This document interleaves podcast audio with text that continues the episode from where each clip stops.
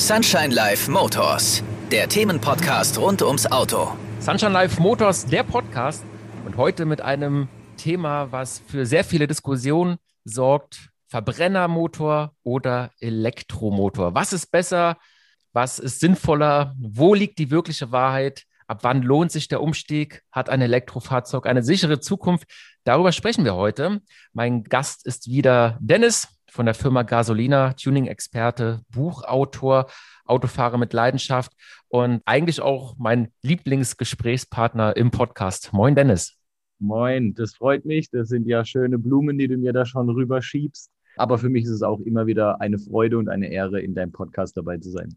Vielen, vielen Dank. Also, damit man dich auch nochmal besser einordnen kann, du bist ja hauptberuflich im Autohaus tätig und hast mit dieser Frage, was ist besser, quasi beruflich jeden Tag zu tun. Genau, also ich bin äh, im Autohaus tätig, wie du gerade schon gesagt hast, im Bereich Marketing und Social Media bedeutet natürlich auch ganz wichtig die Kommunikation nach außen, gerade jetzt in Bezug auf äh, äh, Elektromobilität. Da habe ich auch eine kleine Videoserie fürs Geschäft äh, angefertigt, im Prinzip, wo so die gängigsten Fragen zum Thema Elektroauto im Allgemeinen beantwortet werden sollen. Das ist die Idee zumindest. Und da passt natürlich dieses Thema brennend. Definitiv. Also das ist ja so zeitgemäß wie noch nie. Es hat ja vor ein paar Jahren angefangen und jetzt wird es natürlich auch politisch so mit Druck versucht, äh, gefördert zu werden.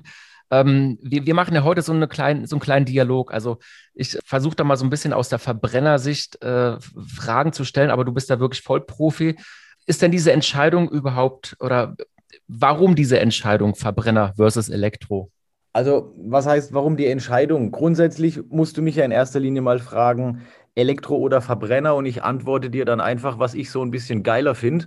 Ähm, und da bin ich tatsächlich einfach als, als ja, Benzin im Blut-Typ natürlich der Verbrenner-Typ. Man muss aber auch ganz klar sagen, die Elektromobilität ist, wie du es gesagt hast, ja politisch jetzt auch ein ganz heißes Thema in alle Richtungen, positiv wie negativ. Da gehen wir jetzt ja aber dann auch gleich mit den einzelnen Fragen im Detail dann drauf ein und hoffen, da gut aufklären zu können wir sind einfach an einem Punkt, wo wir ein bisschen auf unsere Umwelt und die Natur natürlich achten müssen, dürfen aber nicht aus dem Fokus verlieren, dass nicht alles Gold ist, was tatsächlich glänzt. Und da möchte ich weder den Verbrenner noch den Elektro jetzt hochloben oder schlecht sprechen. Ähm, beide haben ihre Vor- und Nachteile. Äh, was ganz wichtiger Unterschied bei beiden ähm, Antriebstechnologien ist, ist einfach ähm, der Nutzen. Was habe ich mit dem Auto vor? Was muss das Auto für Kriterien erfüllen? Und danach kann ich entscheiden, was ist für mich das bessere Auto. Oder gibt es noch andere Alternativen? Weil wir haben ja nicht nur den Verbrenner oder das Elektroauto. Es gibt ja noch ganz viele andere Technologien, die es bereits gibt oder die gerade extrem in der Entwicklungsphase stecken. Ähm, und da werden wir jetzt peu à peu mal drauf eingehen, würde ich sagen. Mhm. Hast vollkommen recht. Ja, dann lassen wir mal beim äh, Elektroauto bleiben. Also, wie umweltfreundlich ist denn ein Elektroauto tatsächlich? Kann man das denn, kann man das so einfach sagen? Ich meine, da wird der, die Batterie produziert, das verbraucht ja auch natürlich sehr viel CO2. Es ist ja auch, der Abbau ist ja nicht gerade umweltfreundlich. Also, kann man das denn, wenn das Auto dann am Ende final beim Händler steht, dieser ganze Prozess, wie umweltfreundlich ist es denn? Also grundsätzlich ist so ein Elektroauto emissionsfrei? Das ist mal einfach im Bezug auf den Daily Drive so zu bewerten. Allerdings entstehen CO2-Emissionen natürlich bei der Stromproduktion, ähm, welche dem E-Auto dann in Summe wieder angerechnet werden müssen. Und um alle Antriebskonzepte gerecht bewerten zu können, hat der ADAC beispielsweise jetzt so einen Eco-Test gemacht. Ähm, wo er den tatsächlichen Energieverbrauch von der Kraftstoffquelle bis zum Rad berücksichtigt. Und nur so können Elektrofahrzeuge, Hybridfahrzeuge fair im Gegensatz zu Gas, ähm, gasbetriebene Benziner- oder Dieselfahrzeuge verglichen werden. Ähm, da gibt es ein Messsystem, also dabei werden am Fahrzeug gemessene Emissionen und die, die für die Bereitstellung des jeweiligen Kraft, Kraftstoffs oder Strom entstehen, einfach in Summe dann addiert. Fazit des Ganzen ist natürlich sehr kompliziert jetzt. Ein Elektroauto schleppt von Haus aus einen sehr großen CO2-Emissionsrucksack mit sich herum, der dann doch gesellschaftlich gerne übersehen wird. Ähm, wenn das Auto dann später beim Händler steht, wie du es jetzt gerade gesagt hast, dann wird im Daily Drive ab einer gewissen Laufleistung, man rechnet so kalkulatorisch, so ab 10.000 bis 25.000 Kilometern wird dieser Emissionsrucksack vom Elektroauto deutlich leichter, deutlich kleiner.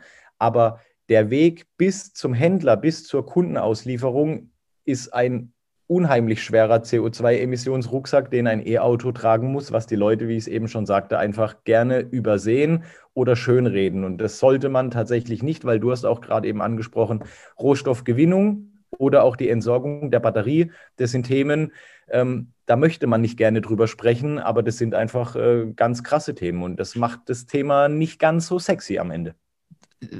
Vollkommen richtig. Du sagst ja, man möchte nicht drüber sprechen. Ist es denn deiner Meinung nach äh, bewusst, dass man das, äh, diesen Negativaspekt so ein bisschen unter den Tisch kehren will und nur, hey, guck mal, keine Emissionen beim Ausstoß, des, beim Fahren eines Elektroautos.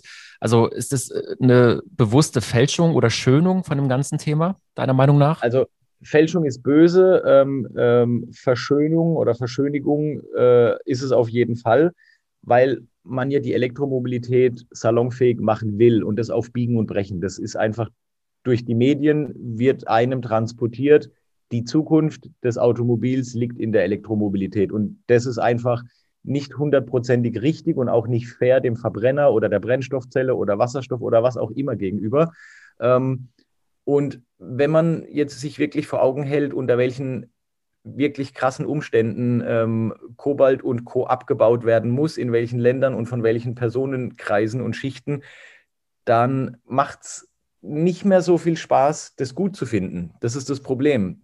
Das Richtig. ist der Anfang. Das Ende ist, was ist am Ende einer Batteriekapazitätslaufzeit? Ähm, wohin damit? Eine Batterie ist Sondermüll. Die Entsorgung der einzelnen Komponenten und so weiter ist heute de facto immer noch nicht klar geklärt und definiert, wie das ablaufen soll. Es gibt allein in Deutschland ähm, Elektrofriedhöfe, Elektrofahrzeugfriedhöfe. Da stehen die kompletten ausrangierten Elektroautos und die Entsorgungs- und Recyclingfirmen weigern sich, die Autos abzunehmen, um den Hochvoltblock, also die Batterie, ähm, in ihre Einzelteile zu zerlegen. Ähm, weil einfach der Rest am Auto noch dranhängt und sich keiner dafür verantwortlich fühlt. Ein einziger Lichtblick an dem Himmel der Batterieentsorgung ist tatsächlich, dass noch funktionierende Akkus gerne ähm, von den Städten und Kommunen eingesetzt werden als äh, Energiespeicher. Da macht die ganze Sache dann wieder Spaß und da macht es auch wieder Sinn, weil wir wollen ja den Elektroantrieb nicht nur schlecht reden. Also es gibt da auch schon Ideen und, und auch praktische Umsetzungen, dass ähm, einfach ausrangierte Batterien als Energiespeicher für Städte, Kommunen und Länder eingesetzt werden und dann ist es wieder cool. Sag mal, du als Profi eines Autohauses oder Mitarbeiter eines Autohauses, ist es denn den Leuten überhaupt bewusst, die sich für ein Elektroauto entscheiden? Man hat ja immer nur das Gefühl, ah, ich kaufe mir ein Elektroauto, ah, ich kassiere die Förderung ein, da kommen wir gleich noch drauf. Ähm, ich tue der Umwelt etwas Gutes, aber so wie du es eben gesagt hast, dieser riesen äh, Rucksack, den man eigentlich mit sich trägt, ähm, ich habe da immer das Gefühl, dass das sehen viele nicht. Man ähm, will ja eher so ein bisschen dazugehören. Mensch, das ist jetzt ein Riesentrend und äh, guck mal, ich fahre ein Elektroauto und du bist der Böse mit dem Benziner. Aber ich habe hier so einen so Bericht vom ADAC mal rausgedruckt. Da heißt es, E-Autos ver verursachen beim Fahren keine Emissionen oder Schadstoffe. Herstellung und Produktion sind noch nicht optimal, vor allem was den Einsatz von Energie und Rohstoffen für die Akkus angeht. Beim derzeitigen Strommix sind E-Autos erst nach 127.500 Kilometern oder achteinhalb Jahren umweltfreundlicher als ein Benziner. Das ist ja, das ist ja eine ganze Menge. Also achteinhalb Jahre oder 127.500 Kilometer. Man, man kauft ja sich ein Elektroauto und in der Regel äh, fährt man ja gar nicht so viel oder verkauft den ja vorher. Ist es den Leuten bewusst, was die da eigentlich mit sich tragen? Nee, es gibt zwei äh, Käuferschichten. Es gibt oder generell ähm, Gesellschaftsschichten im Bereich der Mobilität oder Antriebstechniken. Und die eine Kategorie sind die ähm, eingefleischten Verbrennerfahrer, die sagen, Elektro ist Schrott, weil eben Anbau, Abbau, Entsorgung und Co. einfach ähm, ja, menschenunwürdig unter manchen Umständen abläuft. Das sind dann das die eine krasse Seite.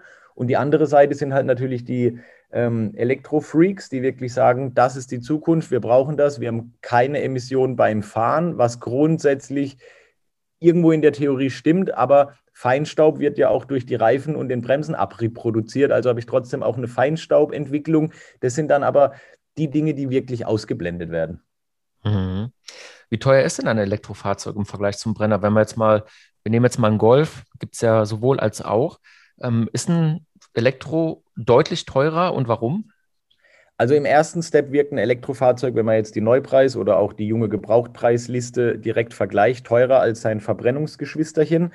Wenn man jedoch alle möglichen Prämien, die es gibt, ähm, Kfz-Steuern, Versicherungen, die Wartungskosten und auch die Energiekosten mit einbezieht, dann ist am Tagesende das E-Auto in der Anschaffung tatsächlich günstiger.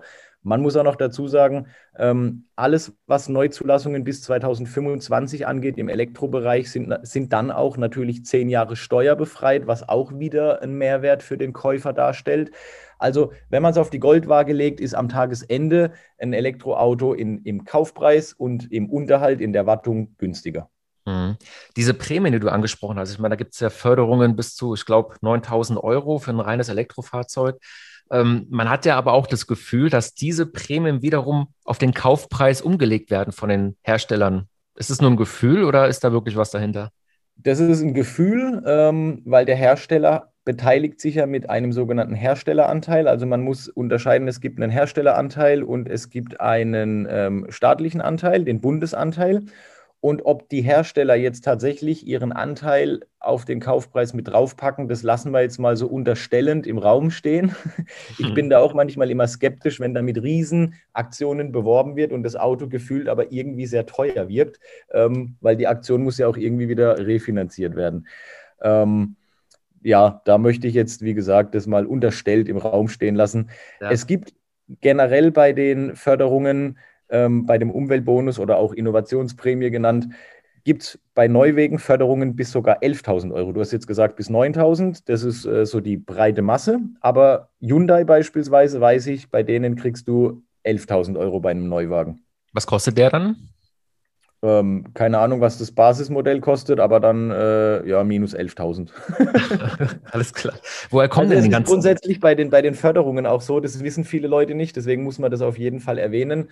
Ähm, diesen Umweltbonus, den muss man in erster Linie in Vorkasse äh, leisten. Das bedeutet, du bezahlst erstmal ähm, den vollen Preis des Autos weil es wird ja damit beworben in den Medien, du kaufst ein Auto und kriegst 11.000 Euro Prämie. Das ist nicht so, dass du dann bei deinem Verkäufer sitzt und dann bezahlst du das Auto abzüglich 11.000 Euro, sondern du bezahlst den vollen Kaufpreis. Dann müssen ein paar Unterlagen angefertigt werden. Das Ganze muss bei der BAFA, also dem Bundesamt für Wirtschaft und Co., eingereicht werden. Und wenn dein Antrag bearbeitet wird, das hat so eine Bearbeitungszeit im Moment von vier Wochen bis sechs Monaten, je nachdem, wie die lustig sind bei den Behörden, dann kriegst du deine Kohle auch zurück. Aber du sparst nicht beim Kaufen bereits schon, sondern du musst in Vorkasse gehen. Hat den Hintergrund, dass das Auto, das gefördert werden soll, auch mindestens sechs Monate auf dich zugelassen sein muss, damit es überhaupt förderfähig ist. Weil sonst wird sich ja jeder Vogel alle drei Wochen ein E-Auto kaufen, würde die Förderung abkassieren, das Auto wieder verkaufen, sich das nächste holen und dann würde der mit Förderungen bis in sein Rentenalter leben. Das funktioniert natürlich nicht. Hm, macht Sinn. Aber vier Wochen, also, sechs Monate ist eine geile Ansage. Ja, super. Also momentan. Man, also man muss der BAFA da ähm, so ein bisschen äh, die Schulter streicheln, weil die BAFA, die die Förderungen für die Elektrofahrzeuge ausbezahlt, ist die, die gleiche Kasse ähm, wie die, wo die ganzen Corona-Gelder an die Unternehmen ausbezahlt. Das heißt, die sind den ganzen Tag nur am Anträge bearbeiten, entweder von Unternehmern oder von Elektrofahrzeugbesitzern. Und ich wollte mit denen tatsächlich nicht tauschen. Also ich habe mal ähm, auch vor kurzem versucht, bei der BAFA anzurufen, weil mein Dienstwagen ist ein Hybrid. Wir kommen gleich noch auf das Thema Hybrid. Und da habe ich genau das gleiche äh, Problem gehabt. Da ging es um die Homepage von der BAFA, Anträge einreichen. Und dann gab es einen Bug. Also die, die Seite hat sich ja. immer aufgehangen, habe ich da versucht anzurufen, vergiss es. Und ein Freund ja, von mir ist Energieberater und der, der hat damit auch täglich zu tun mit den ganzen Fördergeldern in der Baubranche. Er sagt auch, er versucht seit einem Jahr jemanden zu erreichen telefonisch. Keine Chance. Aber kann ich ja. mir auch vorstellen, die sind überfordert oder überlastet. Maximal, also unterbesetzt und überfordert. Mhm. Diese, diese Prämien, wie lange gibt es die denn noch? Gibt es da ein Limit oder ist das erstmal auf unbegrenzte Zeit? Also die Förderung ist grundsätzlich begrenzt, äh, wird aber immer wieder verlängert. Wir haben jetzt aktuell eine Verlängerung bis 31.12.21, also Ende des Jahres. Aber da geht es gar nicht um die kalendarische ähm, Verlängerung des Ganzen, sondern eher um den Moneypool, um den es ja später geht, wo die Kohle ja dann auch wieder zurückgezahlt werden soll.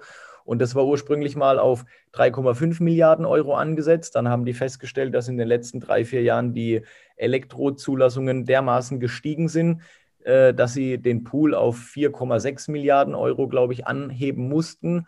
und wollen bis Ende 2025 auf, glaube ich, 5 oder 5,5 Milliarden Euro nochmal aufstocken, um eben dem Kunden einen Anreiz zu bieten, sich ein Elektrofahrzeug zu kaufen. Weil äh, Problem wäre ja tatsächlich, Kunde sitzt hier am Schreibtisch, äh, kauft ein E-Auto, wir machen den BAFA-Antrag gemeinsam und die BAFA sagt, sorry, Kohle ist weg, gibt kein Geld mehr. Ähm, dann ist natürlich der Topf am Überlaufen und das wollen die halt auch nicht. also wir sind ja beide Weltmeister im Outen und ich oute mich jetzt auch nochmal. Ähm, ich habe ja erzählt, ich, mein, mein Dienstwagen ist ein Hybrid.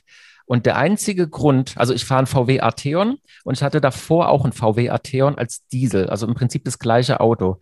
Ich habe mich für einen Hybrid nur aus einem einzigen Grund entschieden, nämlich vorher habe ich ein Prozent vom Listenpreis monatlich versteuert und mit dem Hybrid sind es nur 0,5.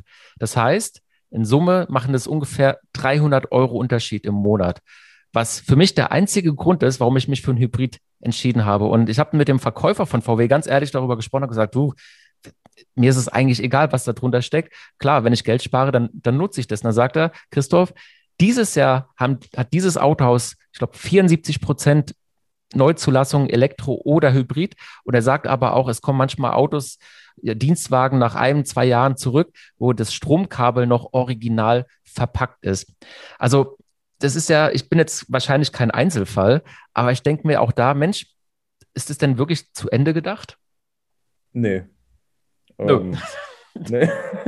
Also ich weiß jetzt da gar nicht, wie ich, äh, was ich da noch weiter argumentieren soll. Also es ist tatsächlich so mit den Steuervorteilen, das ist super, gerade im, im Geschäftsbereich als Dienstwagen und so ist das super attraktiv.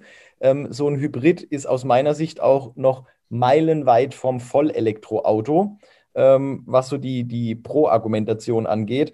Und ich habe auch hier sehr viele äh, Kunden, die wegen der Dienstwagenversteuerung einfach fragen, wie verhält sich das und Hybrid, weil mehr Reichweite, weil einfach noch Verbrenner mit drin ist und so weiter.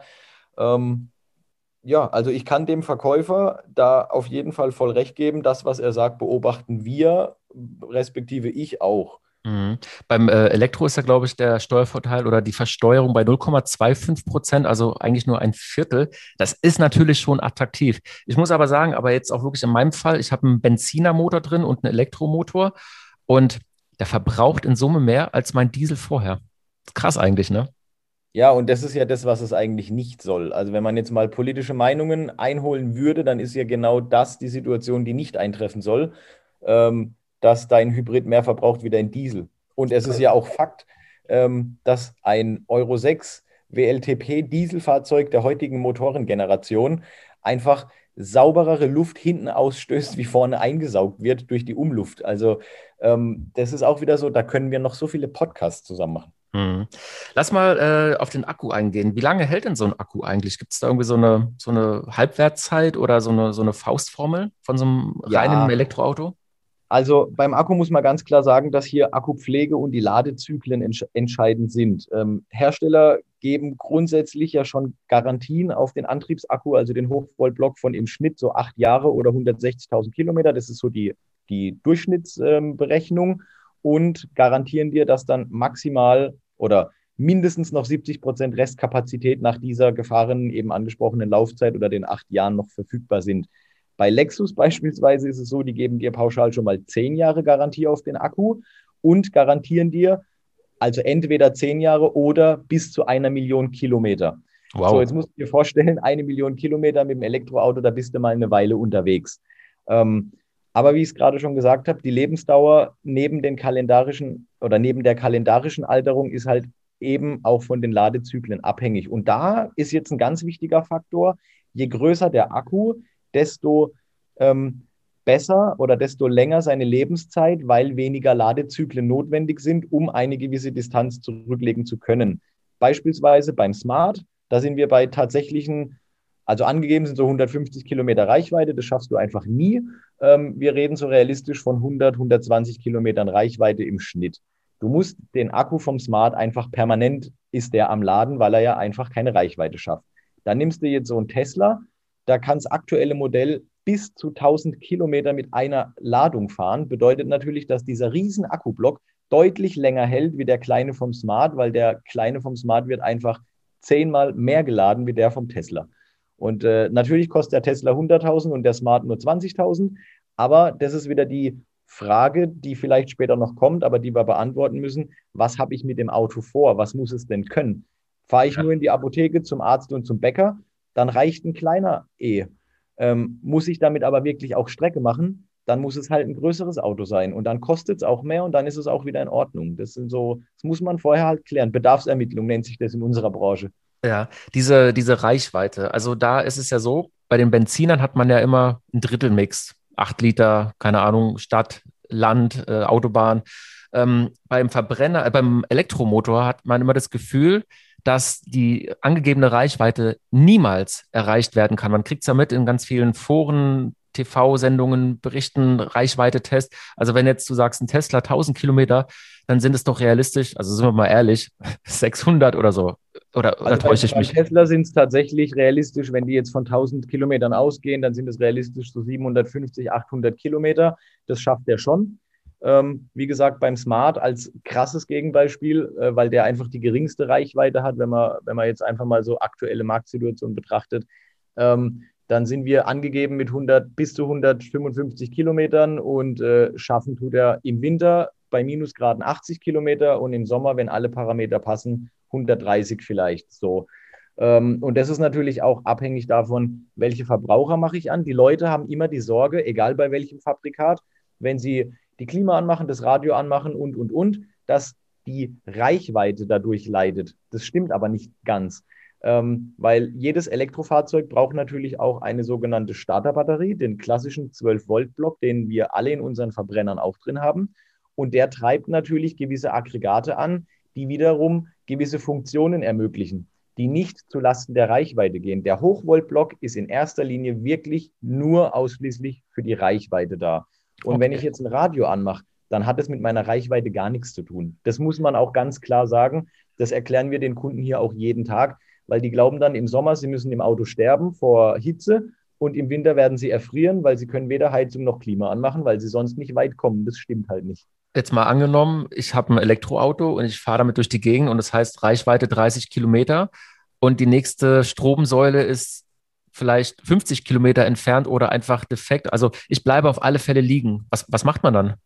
Also wenn du liegen bleibst, dann hast du die goldene Arschkarte, wenn man das so sagen darf, ähm, weil es ist halt nicht so, dass dann äh, Peter mit dem Spritkanister um die Kurve kommen kann und wir füllen mal kurz einen Liter nach und rollen zur nächsten Tankstelle. Dann muss das Auto abgeschleppt werden. Es ist aber auch so, dass der Hochvoltblock einen Schaden davon nimmt, wenn er wirklich stehen bleibt. Also wenn du den auf Null runterbügelst, dann hast du danach ein technisches Problem mit deinem Hochvoltblock. Ähm, die Hersteller geben an, wenn der dir sagt, noch 10 Kilometer, dann hast du tatsächlich noch ein paar mehr, weil sichergestellt werden muss, dass das Auto niemals stehen bleibt, weil dann ist der Hochvoltblock im Eimer. Und der kostet halt je nach Fahrzeughersteller zwischen 10 und 30.000 Euro. Und darauf hat keiner Bock, weil das zahlt auch keine Versicherung, weil Selbstverschulden. Wahnsinn. Ähm, aber um auf die Situation zu kommen, du stehst jetzt irgendwo in der Pampa und hast es wirklich nicht mehr geschafft, irgendwo an eine Steckdose zu kommen, dann muss der Abschlepper kommen und das Auto mitnehmen. Hast du es schon mal erlebt bei dir als Kunde, also Kunden von euch, die wirklich ein Elektroauto, Elektroauto bis zum geht nicht mehr äh, ausgepeitscht haben und äh, sind stehen geblieben? Ja, du hast immer so Rambos, die wollen halt auf Herz und Nieren testen und glauben, sie sind irgendwie ähm, so Autotester und machen dann da so ein YouTube-Video draus oder so und dann stehen die halt irgendwo in der Pampa und stellen fest, dass das Video jetzt halt 10.000 Euro gekostet hat, weil die Batterie kaputt ist. Dass das so teuer ist, ist ja der Hammer, hätte ich nicht gedacht. Also ich dachte eigentlich mal Batterie leer, okay, aufladen, zack, wieder erledigt, aber das war mir nee, neu. Also wenn, wenn der Hochvoltblock wirklich kaputt geht oder einen Schaden nimmt davon, ähm, sind ja Zellen, also jetzt auch wieder gerade bei den Kleinfahrzeugen in der Regel so 96 einzelne Batteriezellen. Ähm, da kann auch mal eine oder zwei einen Schuss kriegen, das ist nicht so schlimm. Aber wenn da wirklich mehrere einen Schuss haben, dann muss der Hochvoltblock getauscht werden und dann wird es halt doof. Wie sieht es denn im Winter aus? Also kann man da wirklich sagen, 30 Prozent weniger Leistung, wenn es Minusgrade hat oder hält sich das in Waage? Nee, also es ist tatsächlich so, dass die optimale Betriebstemperatur bei einem Elektrofahrzeug liegt zwischen 18 und 25 Grad. Da fühlt sich der Akku am wohlsten, da kann der am meisten Kapazität abgeben. Ähm, Wenn es jetzt deutlich unter Null, also wir sprechen immer so technisch davon, mehrere Tage hintereinander unter minus 5 Grad, dann hast du mindestens 30 Prozent ähm, Einbußen auf jeden Fall. Und das ist für die Kunden dann wieder je nach Fahrzeugkategorie wirklich ein Entscheidungskriterium, ja oder nein, weil wenn du im Sommer kalkulierst, du kommst 130 Kilometer safe als Beispiel oder 400 Kilometer mit einem anderen Auto und im Winter aber nur 200 oder 300, dann kann das jetzt gerade im Kurzstreckenbereich mit einem, mit einem Smart dann wieder natürlich ein Problem darstellen ähm, mit der Reichweite in die Firma und wieder nach Hause. Bei so einem 400 Kilometer Auto, kein Mensch fährt 400 Kilometer ins Büro, also im Normalfall. Ja. Da kannst du ja dann einfach einmal die Woche mehr laden. Aber bei wirklich so einem kleinen Fahrzeug von verschiedensten Herstellern, wo die Reichweiten wirklich unter 200 Kilometer jetzt sind, da muss man dann schon kalkulieren und auch ein bisschen jonglieren und überlegen, okay, wo kann ich zwischenladen? Kann ich im Büro vielleicht laden? Weil im Winter wird es wirklich knapp. Gibt es denn eigentlich ausreichend Ladestationen in Deutschland, wenn man jetzt mal vom Büro absieht, man muss vielleicht auf einen Kundentermin 300 Kilometer fahren? Oder wie ist denn das, das Netz in Deutschland aktuell ausgebaut? Also wir haben grundsätzlich in Europa, weil du mit den Autos ja auch mal irgendwie grenzüberschreitend unterwegs sein könntest, ähm, haben wir aktuell so circa 130.000 Ladesäulen und davon stehen in Deutschland aktuell 40.000. Letztes Jahr waren es aber noch 25.000 und die Tendenz ist extrem steigend. Also ich denke, dass wir bis Ende des Jahres oder Mitte nächstes Jahr dann auch eine Verdopplung der aktuellen 40.000 Ladesäulen auf jeden Fall in Deutschland bereitstehen haben ja. werden. Jetzt habe ich mal darüber einen Bericht gelesen, wenn jeder ein Elektroauto hat und man hat sein Häuschen im Neubaugebiet als Beispiel, man hat da seine eigene äh, Zapfstromsäule und jeder möchte um 18 Uhr sein Auto aufladen. Ist es denn überhaupt gewährleistet, diesen riesengroßen Bedarf abzudecken? Weil mein, wir haben ja dann teilweise 70 kW Batterien im Auto, 100 kW Batterien und noch mehr. Das kannst du doch alles gar nicht gewährleisten, oder? Diesen riesen Bedarf an Strom. Also du hast es an einem ziemlich geilen Beispiel gerade erzählt. Alle wollen um 18 Uhr laden, weil da der Abend- oder Nachtstromtarif beginnt und dann einfach die Kilowattstunde ein bisschen günstiger ist. Wenn es jeder machen würde, dann würde um 18 Uhr auf jeden Fall keiner mehr Abendessen, weil dann wäre äh, in der ganzen Straße oder im Straßenzug ähm, der Strom aus und der Herd tot. So. Das Ganze ist ich versuche es jetzt unkompliziert darzustellen. Ähm, die Fahrzeuge haben irgendwo im Schnitt irgendwie 4,6 äh, bis 11 kW, ähm, so vom Standardkapazitätsvolumen. Und ich muss jetzt auch aufpassen, weil das ist sehr technisch und da kann man mit einem falschen Wort auch eine völlig falsche äh, These aufstellen. Deswegen an alle Elektrospezialisten, wenn ich mich da jetzt irgendwo verplapper, nehmt es mir bitte nicht böse. Ich bin kein Elektrospezialist oder Elektriker, ähm, aber ich versuche es jetzt mal klarzustellen. Also bis 11 kW Steckdose zu Hause, also eine Wallbox fürs Auto, ähm, ist grundsätzlich meldepflichtig, muss man angeben, damit einfach der örtliche Stromversorger weiß, okay, in der Straße sind so und so viel 11 kW ähm, Ladesäulen für so und so viele Fahrzeuge, damit die sicherstellen können, dass eben jeder Haushalt nach wie vor problemlos funktionieren kann. Ähm, dann gibt es ja noch die Schnelllade- und Bordladerfunktion, das sind dann 22 kW und mehr. Die sind nicht nur anmeldepflichtig, sondern auch genehmigungspflichtig. Und das hat den Hintergrund, eben wiederum sicherzustellen, dass pro Straßenzug einfach nur einer den Luxus genießen kann, in voller Lotte laden zu können, weil wenn es schon zwei machen würden, dann hätte die Straße auch wieder keinen Strom. Also man muss da aufpassen, das kann man nicht willenlos einfach machen, das wird euch aber also dem Zuhörer, ähm, jeder Elektrofachbetrieb, der sich dann mit der Installation einer solchen Ladesäule bei euch in der Garage oder im Carport auseinandersetzt, der wird euch das auch nochmal im Detail erklären können. Der kann euch auch sagen, wo ihr euch da melden müsst, damit es einfach nicht schief geht, weil ihr könnt nicht einfach in der ganzen Straße alle mit Bordlader, Schnellladefunktion 22 kW durchballern, weil dann futtert halt keiner mehr in der Straße zu Abend. Ja. Also ich hatte auch gelesen, dass manche Stromanbieter sich das Recht vorbehalten, gezielt äh, den einen oder anderen Stromverbraucher abzuschalten oder zu reduzieren. Also wenn du zum Beispiel ein Haus mit einer Wärmepumpe hast, die ja auch sehr viel Strom verbraucht, wird es mal runter reduziert oder wenn du dein Auto eben laden willst, wie sie es eigentlich gehört, wird es auch runter reduziert. Und da habe ich gedacht, alter Schwede, also auf der einen Seite wird so viel ähm, äh, Politik gemacht für ein Elektrofahrzeug und auf der anderen Seite kommt dann aber so eine Mail vom Stromanbieter. Das da war ich, dachte ich auch so, na, irgendwie Fehler im System. Ja, das Problem ist einfach, jetzt, jetzt hast du bei dir in der Straße, du bist jetzt als Beispiel eingefleischter Verbrennerfahrer und hast bei dir in der Straße ähm, zwei Nachbarn, die jetzt auf Vollelektro umstellen. So.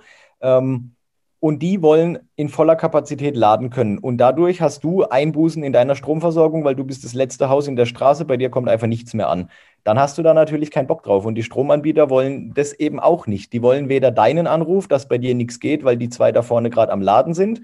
Und die wollen aber natürlich auch nicht, dass du grundunzufrieden bist und dass, dass einfach diese Situation des Strommangels aufkommt. Und wir haben noch nicht, aus meiner Sicht, also das ist jetzt kein, kein Fakt, das ist jetzt aus meiner Sicht, ähm, wir haben noch nicht die Möglichkeit, alle Fahrzeuge, alle Elektrofahrzeuge zeitgleich laden zu können in einem stabilen Stromnetz. Das wäre genauso, wenn jeder auf die Bank gehen würde und jetzt sofort sein dort liegendes Geld in Bar ausgezahlt haben wollen würde. Würde nicht funktionieren, weil so viel Bargeld ist gar nicht im Umlauf. Genauso ist es, so viel Strom, wie wir benötigen würden, um alle Autos gleichzeitig zu laden, geht gar nicht, weil so viel Strom gibt es einfach nicht.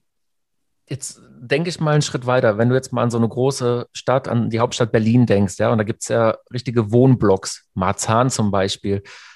Ich meine, du hast doch gar nicht die Chance. Also selbst wenn man jetzt wirklich gezwungen wird, auf Elektro umzusteigen, weil die Spritpreise gehen hoch und äh, Verbrenner sind unsexy und out und viel zu teuer irgendwann.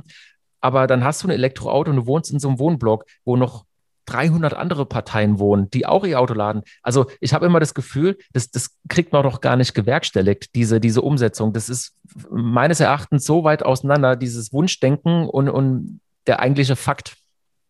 also ich gebe dir da recht. Grundsätzlich muss ich mit ein bisschen Humor in der Stimme jetzt sagen, ich glaube nicht, dass in Marzahn irgendwann äh, die Elektromobilität Einzug nimmt, weil das einfach ja auch ein Kostenfaktor ist, der ja vielleicht in manchen Wohngebieten gar nicht realisierbar ist vom finanziellen Background. Ähm, Stand heute ist es so, dass mir nicht bekannt ist, dass Mehrfamilienhäuser äh, über Elektroinfrastruktur ähm, verfügen, jetzt in Form von mehreren Wallboxen, damit jede Wohnpartei könnte, wenn sie denn möchte. Äh, ich kenne das tatsächlich nur von Einfamilienhäusern, dass die sich sowas halt dann gönnen. Im besten Fall machen es also ein Großteil meiner Kunden ähm, kommen und sagen, hey, ich habe Photovoltaik auf dem Dach und ich würde das das, ähm, die Stromkapazität, die da produziert wird oder gespeichert wird, die möchte ich ungern der Stadt schenken oder halt günstig verkaufen, weil die zahlen dafür nicht mehr gut, ähm, sondern ich möchte die gerne in ein Elektrofahrzeug reinpumpen. Dann habe ich da irgendwo einen Gegenwert. Und dann ist es wieder cool. Und ich glaube, wenn wir die Solartechnologie ähm, viel breitflächiger aus, ausarbeiten würden oder ausbreiten würden auf den Wohnhäusern oder auf den Flächen, die einfach zur Verfügung stehen, dann ist das ein, eine coole Idee, um da nochmal Strom zu generieren. Ähm, aber ich glaube nicht, dass bei solchen Wohnblocks, wie du es jetzt angesprochen hast, diese, das ist also, wie du sagst, technisch einfach gar nicht möglich, um es ja. abzukürzen. Du kannst in einem 300-Parteien-Haus kannst, oder 300 Menschen mit, keine Ahnung, 50 Stockwerken und so weiter, kannst du keine Elektromobilität einführen. Das ist technisch gar nicht machbar. Ist ja auch schwierig irgendwie, weil der, der kleine Mann wird ja eigentlich doppelt bestraft. Ne? Also die, er kann sich es A nicht leisten, äh, B hat er gar nicht die Möglichkeit, sein Auto aufzuladen und C werden aber trotzdem die Spritpreise drastisch angehoben. Also das, das finde ich schon ein bisschen hart. Also muss ich echt sagen, da ist noch nicht so ganz zu Ende gedacht, aber wir sind da auch beide gespannt, äh, was die Zukunft bringt. Wie, wie kann ich denn jetzt für mich herausfinden, ähm, was sich für mich eher lohnt? Also ist es eher ein Elektro, ist es eher ein Benziner, ein Hybrid? Anhand welcher Faktoren, also gibt es da so eine Faustformel, wo man sagt, Mensch, der fährt jeden Tag oder im Jahr oder im Monat so viele Kilometer. Wie kann man es herausfinden, welches Auto für mich das geeignete ist? Also man hat ja früher immer gesagt, der Diesel lohnt sich ab 20.000 Kilometern im Jahr. Ähm, heute ist es mit der ganzen Berechnung alles ein bisschen anders geworden. Ich würde einfach sagen, ein, ein reines Elektrofahrzeug ist heute ein perfekter Zweitwagen. So würde ich es stehen lassen. Weil du hast natürlich, umso mehr Leute im Fahrzeug sitzen, umso höher das Gewicht im Fahrzeug ist, da geht natürlich die Reichweite auch wieder flöten, weil berechnet werden die Dinger immer im Windkanal mit durchschnittlich 75, 80 Kilo Fahrergewicht und fertig kein Luftwiderstand, kein Rollwiderstand, die ganzen Geschichten. Also wirklich Laborbedingungen. Das kriegst du im Alltag gar nicht hin. Jetzt hast du ein Auto und willst mit deiner Familie in Urlaub fahren und kalkulierst mit 500 Kilometern Reichweite, da kannst du dir auch wieder die 30 Prozent abziehen, weil das vom Gewicht her gar nicht funktioniert. Also sage ich heute, ein Elektrofahrzeug ist grundsätzlich das perfekte Zweitfahrzeug. Ähm, und eigentlich sollte ein Elektrofahrzeug auch so, wie es die Grundidee mal war, weil an, wer hat denn angefangen mit Elektroautos? Es waren eigentlich, wenn man jetzt nicht 100 Jahre zurückgeht, wo Mercedes und BMW schon dran rumgeschraubt hat, ähm, tatsächlich ja Autos ähm, mit, mit kleiner Karosserie, um eine Alternative für die Innenstadt zu bieten. Ähm, wir fahren in die Innenstadt, wir haben keine Parkplatzprobleme, ähm, wir machen keinen Feinstaub, keine CO2-Emissionen, alles super. Das ist ja die Grundidee. Und heute kommen ja die ganzen großen Autos, alle auch wieder mit der E-Nummer ähm, ja. um die Kurve. Aber das ist einfach noch nicht salonfähig. Also da wird der, der Hybrid ähm, auf jeden Fall ja, der wird immer einen Schritt voraus sein, weil der einfach viel mehr Flexibilität bietet wie ein reines Elektroauto. Sehe ich genauso. Also wir hatten es im letzten Podcast ja auch schon angesprochen. Ich fahre mir 80.000 Kilometer, ich bin viel unterwegs auf der Autobahn. Ein reines Elektroauto würde sich für mich gar nicht lohnen, weil wenn ich nach 400 Kilometern Reichweite als Beispiel Strom laden müsste, ich meine, wie lange dauert denn das? Eine Stunde und dann hast du 80 Prozent. Also die Zeit ist mir da viel zu wertvoll. Jetzt kann natürlich der eine oder andere sagen, fahr doch mit dem Zug. Aber, also zum Thema Zugfahren habe ich auch meine eigenen Erfahrungen gemacht. Ich bin da einfach so unflexibel, dann fällt mein Zug aus, dann hast du eine Verspätung, dann hast du die Klimaanlage aus. Also ich bin lieber mein eigener Herr, weißt du, wenn du einen Termin hast, dann willst du einfach selber fahren und hast es selbst im Griff, auch pünktlich anzukommen.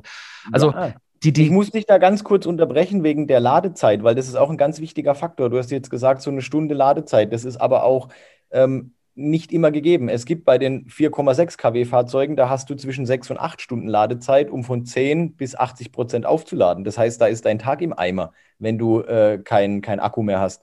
Ähm, und bei den Schnellladern, da geht es dann wirklich in 45 Minuten bis eine Stunde, dann ist das Ding voll. Aber man muss auch dazu sagen, die Ladesäulen sind nicht immer Schnelllade geeignet. Oder du hast im Fahrzeug keine Schnellladefunktion oder du hast nicht das richtige Kabel dabei. Also das sind so viele Faktoren, die man beim Kauf oder bei der Ideenfindung, ein Elektrofahrzeug kaufen zu wollen, berücksichtigen muss. Was muss das Auto leisten können? Und das ist wieder diese Bedarfsermittlung. Was kostet denn so eine äh, Stromladung? Also nehmen wir jetzt mal eine 100 kW Batterie. Gibt es beim Tesla? Ich weiß nicht, wie viel Kapazität haben die denn, aber was würden es kosten? Einmal vollladen? Also ich kann es jetzt beim Tesla nicht genau sagen. Ähm, wir liegen im Moment so im Schnitt bei 29 bis 35 Cent pro Kilowattstunde, glaube ich, aktuell. Und ähm, beim Elektroauto, wir berechnen das immer auf äh, ja, so 100 Kilometer Reichweite als Schnitt. Ähm, und da bist du im Moment so bei europäischer Schnitt 3,50 Euro bis 5,50 Euro für eine Ladung und in Deutschland irgendwo so im knapp 5 Euro Bereich pro ähm, Spritla Elektrostromladung auf 100 Kilometer. Jetzt sagt der eine, boah, das ist ja schweineteuer, weil das wird ja meiner Stromkostenabrechnung am Jahresende draufgepackt, wenn ich immer zu Hause lade. Und der Arbeitgeber sagt natürlich, ja, bei mir in der Firma lädst du nicht, weil wenn du jeden Tag dein Auto bei mir lädst, dann kommen da ja auch Stromkosten dazu. Also das sind alles so Faktoren, die muss man alles berücksichtigen. Viele Arbeitgeber spielen mit und sagen, hey, ich unterstütze das, ich subventioniere das. Man muss aber auch beachten, wenn ich das zu Hause mache, die Stromabrechnung am Jahresende wird deutlich höher wie bisher, weil einfach pro 100 Kilometer pauschal im Schnitt 5 Euro dazukommen. Wahnsinn. Was gibt es denn noch für Antriebe außer Elektro? Gut, also gearbeitet wird natürlich äh, seit vielen Jahren mal mehr, mal weniger erfolgreich an Wasserstoff, Brennstoffzelle. Das ist ein, ein Antriebs, äh, eine Antriebstechnologie, die ich eigentlich favorisiere, wenn da einfach ein bisschen mehr Gelder in die Entwicklung investiert werden würde weil ich glaube, dass das einfach zukunftsorientierter ist. Es gibt da auch schon verschiedenste geile Technologien, ähm, den Wasserstoff wirklich nahezu umweltfreundlich, also wirklich umweltfreundlich herzustellen. Dann E-Fuels ist ein ganz heißes Thema. Ähm, ja. Was ist E-Fuels? Erklär mal kurz. Ähm, E-Fuels sind einfach ähm, biologisch äh, und CO2-neutral äh, ähm, äh, Kraftstoffe, die zum Beispiel aus dem CO2 der Luft gewonnen wird. Also man muss keine neuen ähm, Bodenschätze irgendwie erschließen oder sonstiges. Man muss keine Leute ausbeuten, die das einsammeln, sondern man braucht einfach geile Systeme, die das vorhandene CO2, was in der Luft sowieso ist, ähm, ja, bearbeiten und daraus dann E-Kraftstoffe, also E-Fuels herstellen. Und das ist was, da wird zu wenig drüber gesprochen. Es wird dran geforscht, aber es ist noch nicht medienreif. Deswegen hören wir dieses Wort E-Fuels immer häufiger, aber wir wissen eigentlich gar nicht genau, was es ist. Deswegen tue ich mich mit der Definition jetzt auch gerade so ein bisschen schwer. Ähm, aber das ist auch wie der Wasserstoff- und Brennstoffzellenantrieb etwas, da muss der Fokus drauf liegen, weil ich sage, die Kombination aus E-Fuels, Wasserstoff, Brennstoffzelle und Hybrid, das ist sicherlich in Kombination die Zukunft der Verbrenner wird auf kurz oder lang ähm, ja, ausdienen müssen. Das ist einfach politisch betrachtet so. Das können wir Einzelne auch nur durchs richtige Kreuzchen bei der Wahl vielleicht noch rauszögern, aber wir werden es nicht vermeiden können, langfristig gesehen. Mhm. Ähm, und wenn wir da eine saubere Kombination aus allem finden, dann ist es, glaube ich, der richtige Weg, weil es ist auch tatsächlich so, wenn wir auf der gesamten Weltkarte ähm, den deutschen Deutschlandfleck uns anschauen und wir wollen mal wieder versuchen, die ganze Welt zu verändern, dann ist es viel zu gering. Und wenn wir sagen, in Deutschland schaffen wir alle Verbrennungsmotoren ab, dann interessiert es den Rest der Welt und äh, Ozon und Co. einfach überhaupt gar nicht. Es ist ein Anfang, aber es ist nicht die Zukunft. Die Idee, die im Moment so die Hauptstrategie darstellen soll. Ich sehe es genauso. Man sagt ja, dass ein Elektroauto relativ wartungsarm ist oder dass eine relativ einfache und nicht äh, kostenintensive Technik bei einer Reparatur ist.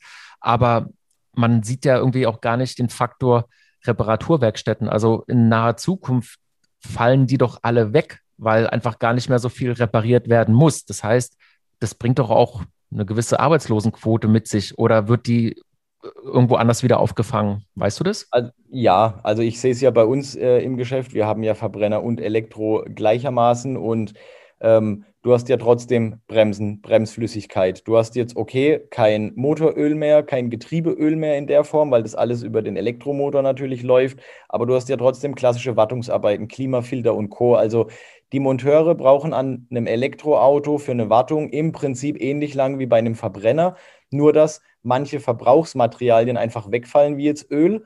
Dadurch natürlich, wir wissen alle, ein Ölwechsel in der Fachwerkstatt ist immer schweineteuer, weil der Liter Öl einfach unbezahlbar teuer abgerechnet wird. Das ist überall so. Ähm, das fällt natürlich weg. Dafür gibt es aber beim Elektrofahrzeug auch wieder elektrospezifische Wartungsarbeiten wie, wie die sogenannte Trocknerbatterie. Die muss einfach je nach Fahrzeug alle paar Jahre gewechselt werden. Die hat den Hintergrund, das ist wie so ein kleiner Luftfilter. Ähm, du kennst es aus, aus Verpackungen, wo dann so kleine Siliziumpäckchen drin sind, wo die Feuchtigkeit raushalten soll, in, in Taschen oder so, wenn du dir eine Tasche bestellst. Ja. Ähm, und das hat die gleiche Funktion, das soll die Feuchtigkeit aus dem Hochvoltgehäuse raushalten, weil wir ja alle wissen, Wasser und Strom ist nicht so geil. Ähm, und diese Trocknerbatterie, die muss man halt irgendwann tauschen und dann ist cool. Kostet auch nicht viel, aber gehört halt zum Elektrowartungsablauf dazu. Genauso musst du die Starterbatterie regelmäßig wechseln, auch wenn sie nicht kaputt ist, also diesen 12 Volt klassischen Batterieblock, weil der getauscht werden muss, um die Garantie des Hochvoltblocks aufrechtzuerhalten. Das sind alles so Maßnahmen, die gemacht werden, um natürlich auch sicherzustellen, dass eben Arbeitsplätze nicht gefährdet werden und die Autos weiterhin regelmäßig, also alle 20.000 Kilometer oder alle, ähm, keine Ahnung, ein, zwei Jahre, je nach Fahrzeug, regelmäßig in die Werkstatt müssen, wird es halt einfach mit solchen Sachen dann sichergestellt, dass das Auto gewartet werden muss. Also wartungsfrei ist ein Elektroauto überhaupt nicht. Okay, gut zu wissen. Es sind nur andere Faktoren. Weißt du, welche Frage ich mir eigentlich auch stelle? Ich meine, wenn man jetzt mal den Liter Benzin nimmt, ne, davon sind ungefähr 64 Prozent Mineralölsteuer. Wie wird das denn in Zukunft kompensiert? Das weiß ja eigentlich keiner, ne? weil momentan verdient der, der Staat an der Mineralölsteuer trotzdem richtig viel Geld. Man ist ja irgendwo dafür, dass das abgeschafft wird, Benzin wird teurer gemacht und Elektro ole ole. Aber irgendwann ist doch auch diese Einnahme weg und es ist ja eine gigantische Einnahme. Wie, wie ja. wollen die kompensieren? Also bis ähm, Mineralölsteuer wegfällt, vergehen noch so viele Jahre. Ich hoffe, dass ich das nicht mitbekomme, weil jetzt denk einfach mal an den Güterverkehr und Co. Du wirst diese Reichweiten, die diese LKWs mit dem Gewicht und dieser ganzen Masse bewegen müssen, auf Elektro äh, kur kurzfristig und mittelfristig gar nicht darstellen können. Das bedeutet, es wird noch unheimlich viele Jahre, Jahrzehnte Kraftstoff geben müssen, wie wir ihn kennen. Aber wie überall im Leben wird dir ein Thema heiß geredet, geil geredet, schön geredet, wie jetzt Elektromobilität. Ähm, es wird gelockt mit Förderungen, Nachtstromtarifen und Pipapo. Und wenn dann gefühlt das ganze Land auf Elektro umgestiegen ist, dann brauche ich dir die Frage wahrscheinlich gar nicht weiter beantworten. Wird es so sein, wie es immer ist, wenn uns irgendwas Schönes politisch verkauft wird, dann spielen die mit den Preisen, wie sie Bock haben. Und du hast ja gar keine Alternative, wie jetzt mit den Spritpreisen. Ja, wir regen uns jeden Tag darüber auf, dass die Spritpreise teurer werden. Und wenn im September die Gesellschaft ein falsches Häkchen setzt, dann werden die Spritpreise noch teurer. Alles super. Aber mehr als aufregend bleibt uns ja nicht. Und das wird mit den Elektropreisen, den Förderungen, den Kosten für eine Wallbox und, und, und, wird es nicht besser werden. Es wird jetzt attraktiv gestaltet und irgendwann kommt der, der Zero Point und dann kippt die ganze Stimmung und dann wird alles teurer. Aber die Gesellschaft ist dann schon umgestellt auf Elektro. Und dann hat die Gesellschaft wieder das Problem wie jetzt auch mit dem Sprit. Das ist meine Meinung. Ja, also ich teile deine Meinung auch, weil ich, also wir bin, Deutschland ist ja, glaube ich, mit am teuersten in Sachen Strompreise jetzt schon. Ja. Und wir können uns ja dann gut ausdenken oder ausmalen, was in ein paar Jahren mit dem Strompreis passieren wird. Zumal ich glaube ja, äh, da wird auch viel aus Frankreich eingekauft, weil der ganze Bedarf ja jetzt schon nicht abgedeckt werden kann. Das ist meine Information. Ja, Strom wird importiert, das ist richtig. Das ist ja das Witzige an der Sache.